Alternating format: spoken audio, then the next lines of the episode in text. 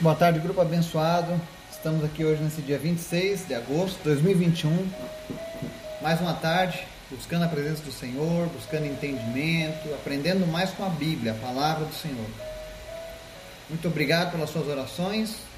Obrigado também àqueles que propuserem em seu coração atender aos nossos pedidos aqui de ajudar as pessoas mais carentes. Que o Senhor continue recompensando o teu coração. Infelizmente a gente ainda não alcançou o nosso objetivo. Nós queremos comprar algumas coisas, mas ainda não alcançamos o objetivo. Mas estamos orando, crendo que o Senhor trará. Mas continue orando. Também gostaria de apresentar aqui ao grupo hoje a respeito do orfanato lá no Togo. O diretor do orfanato, um amigo meu, um missionário cristão, ele teve Covid recentemente, nós oramos por ele, inclusive, alguns dias atrás. Ele já, já passou o período crítico do Covid, mas ele está ainda muito enfraquecido por conta das sequelas, né? E ele está muito preocupado com relação às crianças, caso elas venham contrair essa doença. E daqui a alguns dias nós vamos estar mobilizando algumas pessoas, quem sentir no coração de ajudar, para a gente enviar é, é, suprimentos, dinheiro, para que eles comprem alguns medicamentos para as crianças. Porque ele, segundo o relato dele, se acontecer mais uma vez um caso desse e alguma criança pegar, dificilmente eles têm saúde pública para atendê-los, né? Inclusive eles desconhecem qualquer medicamento para amenizar. Eu passei para ele algumas receitas do que a gente tomou aqui no Brasil, né, tratamento. E aí eu quero ajudar eles a comprarem alguns medicamentos e deixarem na farmacinha do orfanato. Coisas mais voltadas para crianças. Se vocês tiverem, inclusive, alguém no grupo que possa recomendar alguns medicamentos para melhorar a imunidade, alguma coisa que a gente possa encontrar fora do país, eu agradeço a dica. Pode mandar no meu privado, tá? Ou algum remédio que possa ser administrado, né? Para facilitar porque lá eles são condições precárias de saúde, diferente daqui. Aqui não é muito bom, mas lá é pior. Então, se você puder ajudar, coloque isso no seu coração. Ore também por essas crianças do orfanato, ore pela vida do Nanaio. Ele é realmente uma pessoa incrível. Um dia eu vou compartilhar a história de vida desse homem, que é muito impactante. Mas continuem orando, tá? Oremos pelas nossas famílias também. São tempos difíceis. Vamos orar? Obrigado, Deus, porque tu és bom, tu és maravilhoso, tua misericórdia dura para sempre. Eu quero te pedir, Senhor, que nessa tarde o Senhor venha visitar o teu povo, trazendo calma, trazendo paz, trazendo esperança. Nós repreendemos, meu Deus, todo sentimento ruim, toda a ira que tem no coração das pessoas nesse momento tudo aquilo que tem sido semeado através das notícias ruins na televisão, através das contendas, que o Senhor comece agora a limpar a mente, limpar o coração de cada pessoa, em nome de Jesus. Que Teu Espírito Santo venha nos conduzir nessa tarde, nos conduzir durante o nosso dia, para que a gente ande na Tua presença. Perdoa os nossos erros, Pai. Perdoa as nossas falhas, as nossas fraquezas, nos fortaleça nós queremos te apresentar nessa tarde as pessoas que nos ouvem, nosso grupo. Que o Senhor esteja visitando cada pessoa, suprindo em cada uma das suas necessidades. Tu és o Deus que pode todas as coisas. Nos dá paciência para compreender a tua vontade. Nos dá sabedoria para saber o que falar na hora certa e usa-nos, Pai, para a tua honra, para a tua glória. Usa cada pessoa deste grupo, usa cada pessoa que está nos ouvindo para ser um ganhador de almas, para ser alguém que traz o teu reino nessa terra. Eu quero te pedir, Espírito Santo, visita os enfermos nessa tarde. Visita aqueles que estão sofrendo com diagnósticos negativos, diagnósticos de que não há mais possibilidade de cura, aqueles que lutam contra o câncer, diabetes. Senhor, em nome de Jesus, só tu tens o poder para curar essas pessoas. Visita agora essas pessoas e traz a tua cura, Jesus. Visita as crianças que estão sofrendo nesse momento. Nós te apresentamos o orfanato lá no topo, nós repreendemos toda a ação do coronavírus e de outras doenças, infecções na vida daquelas crianças. Nós oramos para que elas sejam protegidas pelo Senhor. Também fortalece a vida do Nanaio, que ele possa se recuperar o quanto antes para continuar tomando conta dessas crianças. Eu te apresento, meu Deus, a vida do Nelson Mitsu, e nós pedimos em nome de Jesus, cura ele, Jesus Repreende esse câncer e transforma a vida desse homem, em nome de Jesus. Oramos também pela Maricélia, para que seja curada. Te apresento também, Senhor, a vida do Otávio, do João, do Victor, do Gabriel, do Laurindo, todos esses que sofreram acidentes. Em nome de Jesus, Espírito Santo, envolve agora eles no teu amor, na tua presença, que eles possam sentir a tua presença. Aqueles que estão nervosos por conta do medicamento, por conta do acidente, em nome de Jesus, traz a tua paz sobre eles, Jesus. Repreende, Deus, os efeitos negativos da medicação. Repreende, meu Deus, todo e qualquer pensamento contrário, todo pensamento de frustração que porventura venha se abater na mente deles todo sentimento de culpa que eles possam ter, ó Deus, por conta desses acidentes. Que o Senhor venha tirar agora todo esse fardo, todo esse peso da vida deles. Que o Senhor também venha tirar o fardo dos seus familiares. E comece, Deus, a multiplicar a paciência, o amor, em nome de Jesus, na vida dos seus familiares, para que continuem perseverantes no cuidado deles. Te apresento em especial nessa tarde, Jesus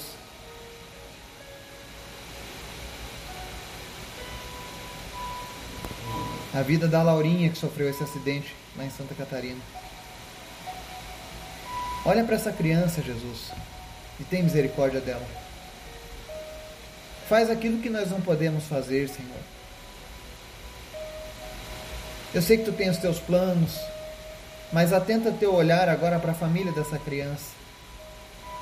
E ouve o nosso clamor nessa tarde, Jesus, e faz um milagre. Senhor, nós oramos por essa vida dessa criança como se fosse a nossa filha. Nos dá esse sentimento de intercessão nesse momento e que o nosso coração possa fazer com que esse milagre aconteça, Pai. A nossa fé depositada nesse pedido. Faz um milagre na vida dessa criança, em nome de Jesus. Tu és o Deus de milagres.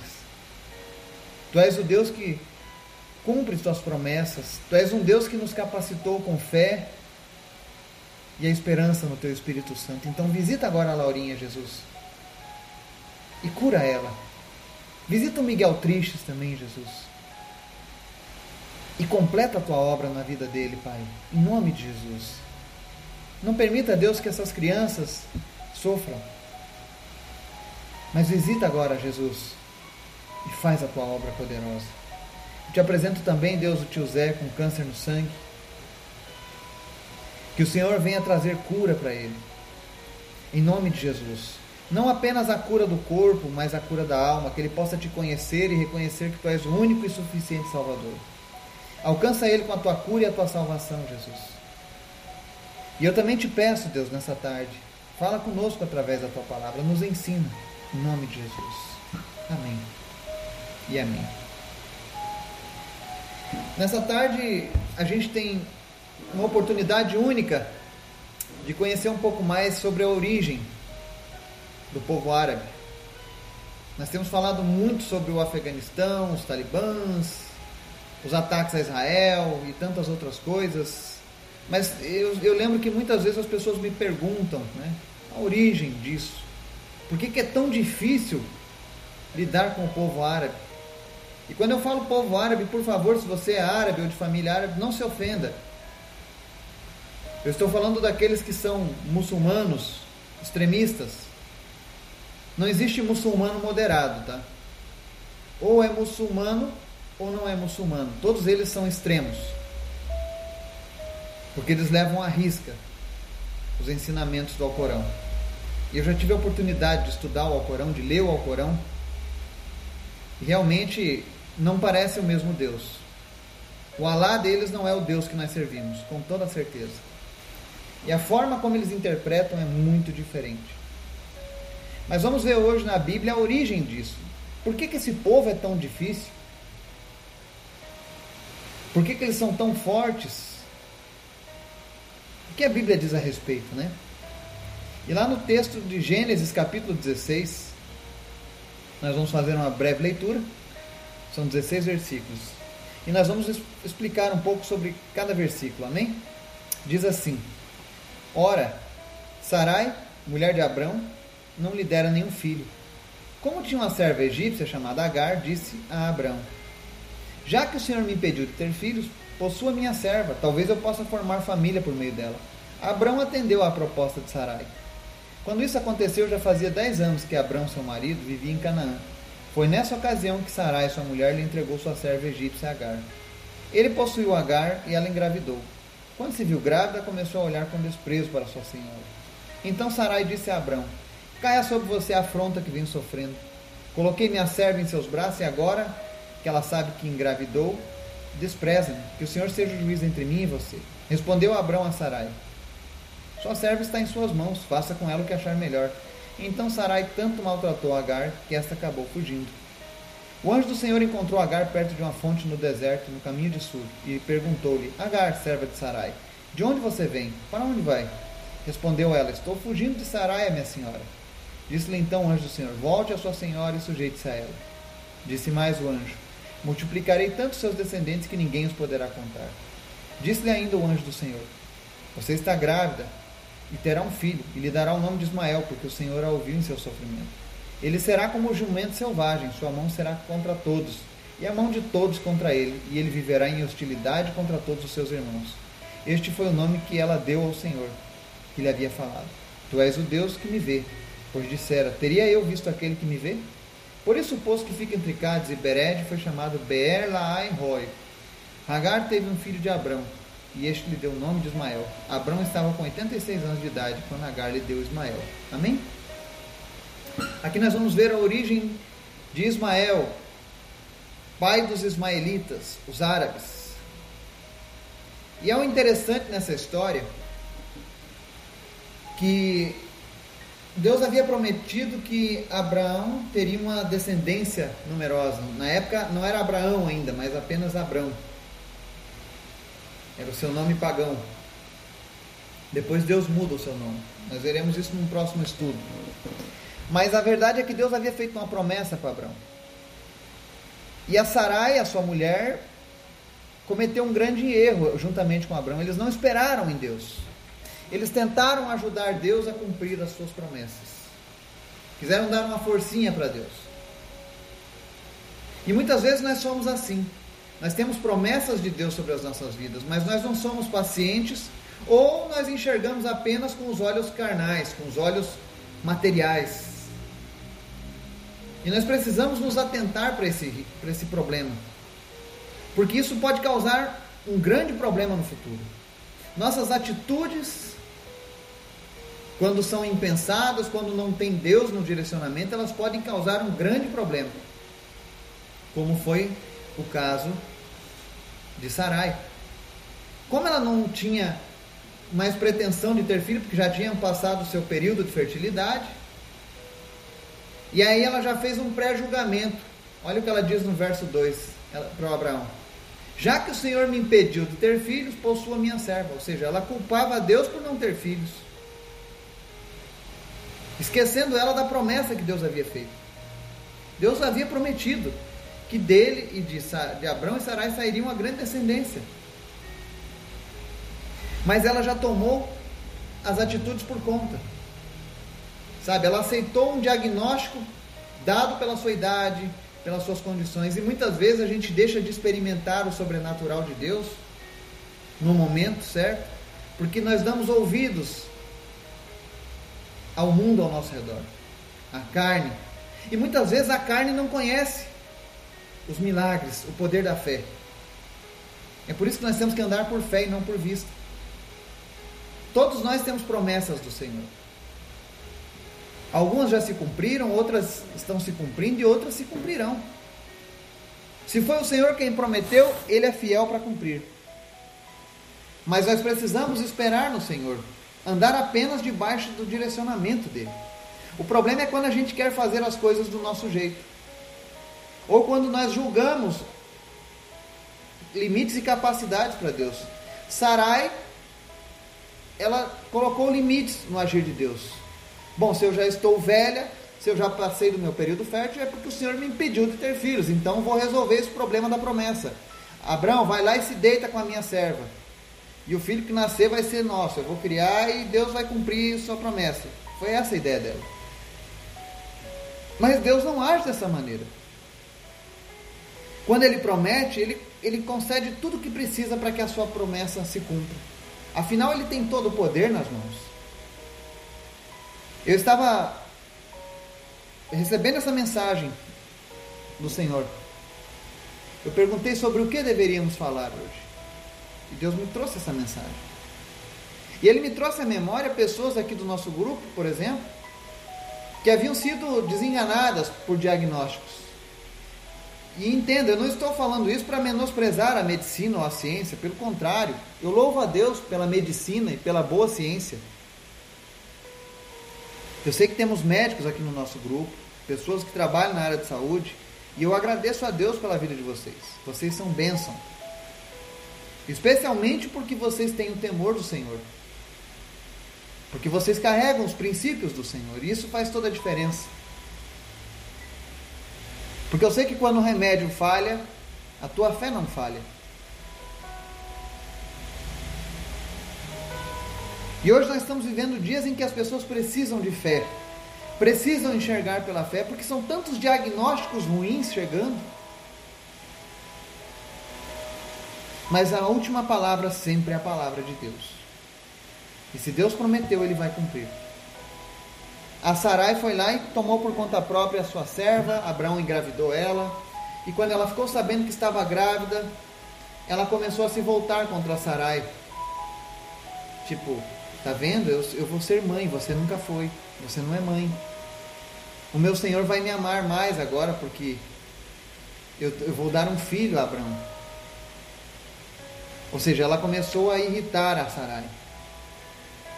E aí Sarai começou a compreender o tamanho da besteira que havia feito.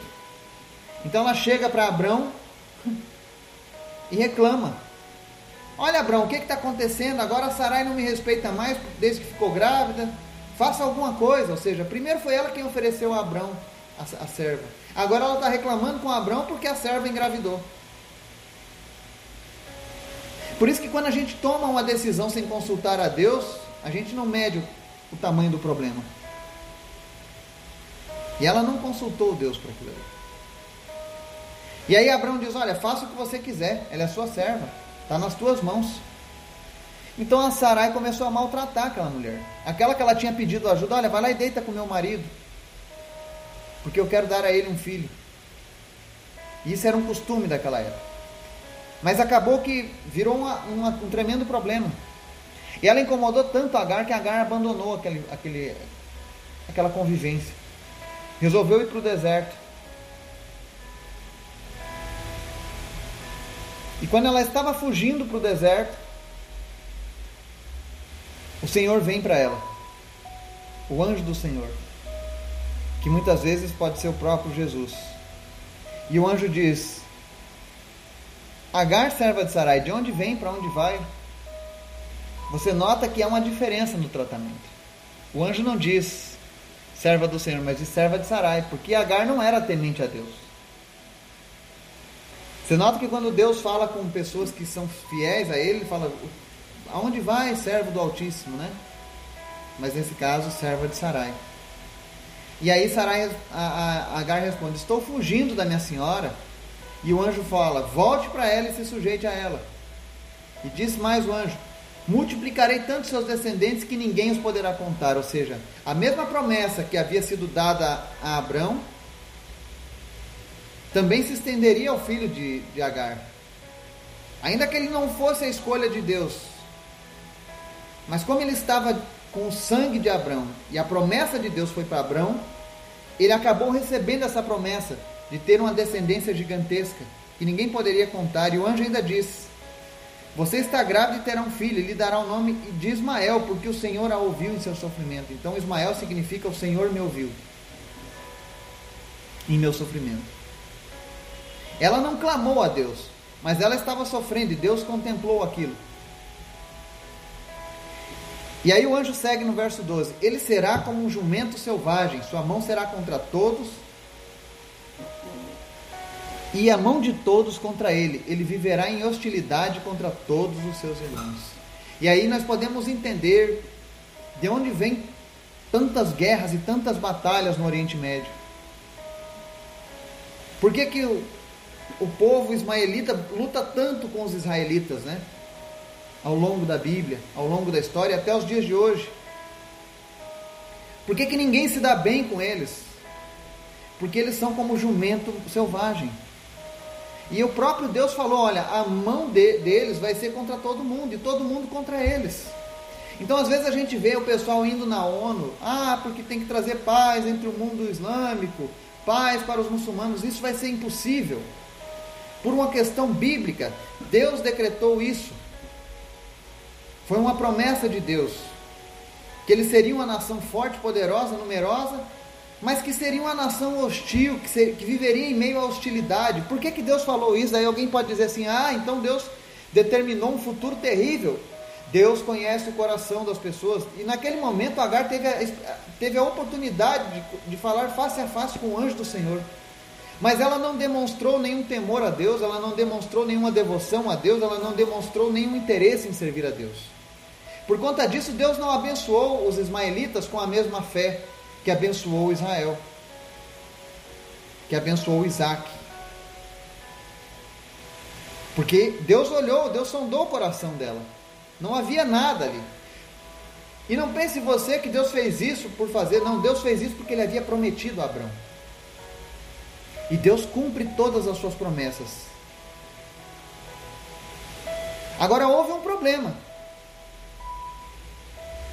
Quando Sarai e Abraão tomaram essa, esse caminho de querer ajudar Deus a, resolver, a fazer os seus milagres acontecerem, eles criaram uma pedra de tropeço que acompanha os judeus até hoje que incomodam o mundo até hoje. E eu estou falando isso dos, do, do, do, principalmente do pessoal radical islâmico.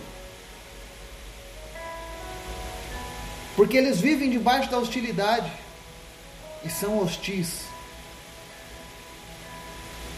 Então, às vezes, as pessoas perguntam, né? Quando começou essa guerra? Então, começou aqui. Quando Abraão foi teimoso. Quando Sarai resolveu fazer as coisas do seu próprio jeito e não ouvindo a voz de Deus. Causou um problema que se alastra por todas as gerações. E há quem diga, ah, mas e por que, que Deus permitiu? Porque Deus é fiel às suas promessas. Deus prometeu que de Abraão sairia uma, uma, uma grande nação, muitos descendentes, e Deus é fiel à sua promessa. Isso é um problema para Deus? Não.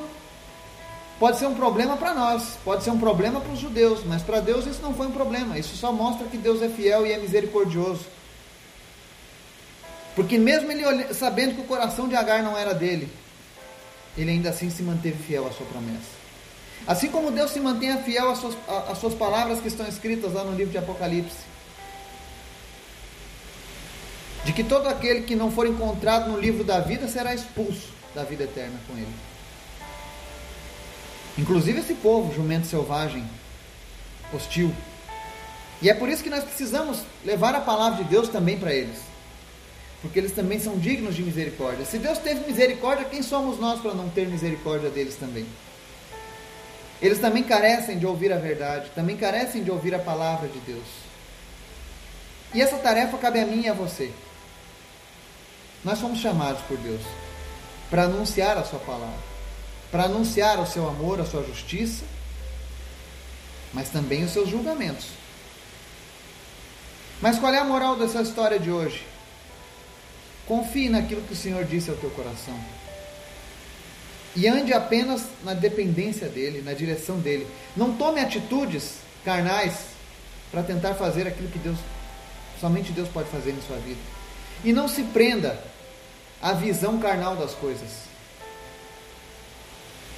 Aquele diagnóstico ruim que foi dado para você não, não é uma sentença dada por Deus. Deus tem o poder de transformar isso. Deus pode mudar a sua sorte. Lembre-se, Ele é bom, Ele é misericordioso, mas Ele é justo. E um dia Ele voltará para julgar a todos. Todos aqueles que não o aceitaram, todos aqueles que o rejeitaram, todos aqueles que o maltrataram, um dia serão julgados por isso. Mas até que isso aconteça, vivemos o tempo da misericórdia de Deus. Então oremos por aqueles que estão perseguindo os cristãos. Apresente em oração, ainda que doa no coração. Orar por alguém que está decapitando crianças.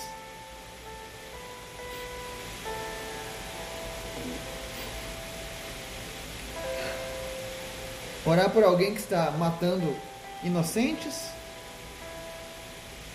Orar por alguém que persegue pessoas que estão ali apenas para tentar de alguma maneira salvar aquelas vidas estão sendo mortos por isso. Eu sei o quanto isso é difícil. E eu confesso a vocês que eu falo isso em lágrimas. Mas é isso que nós temos que fazer. Não cabe a nós rejeitar esse pedido do Senhor. Ore por aqueles que estão perseguindo, assim como a gente ora pelos perseguidos. Que a misericórdia do Senhor venha sobre os talibãs.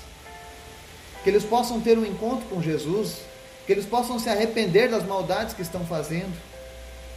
E ainda que a herança genética deles seja esse sangue hostil e selvagem, assim como muitos já se renderam a Jesus, que eles também se rendam a Jesus e que eles possam encontrar paz e salvação. Que o Espírito Santo de Deus fale ao teu coração nessa tarde. Que você seja cheio da presença do Senhor. E que você seja paciente para esperar o tempo de Deus no cumprimento daquilo que Ele prometeu na sua vida. Que Deus te abençoe e te guarde no nome de Jesus. Amém.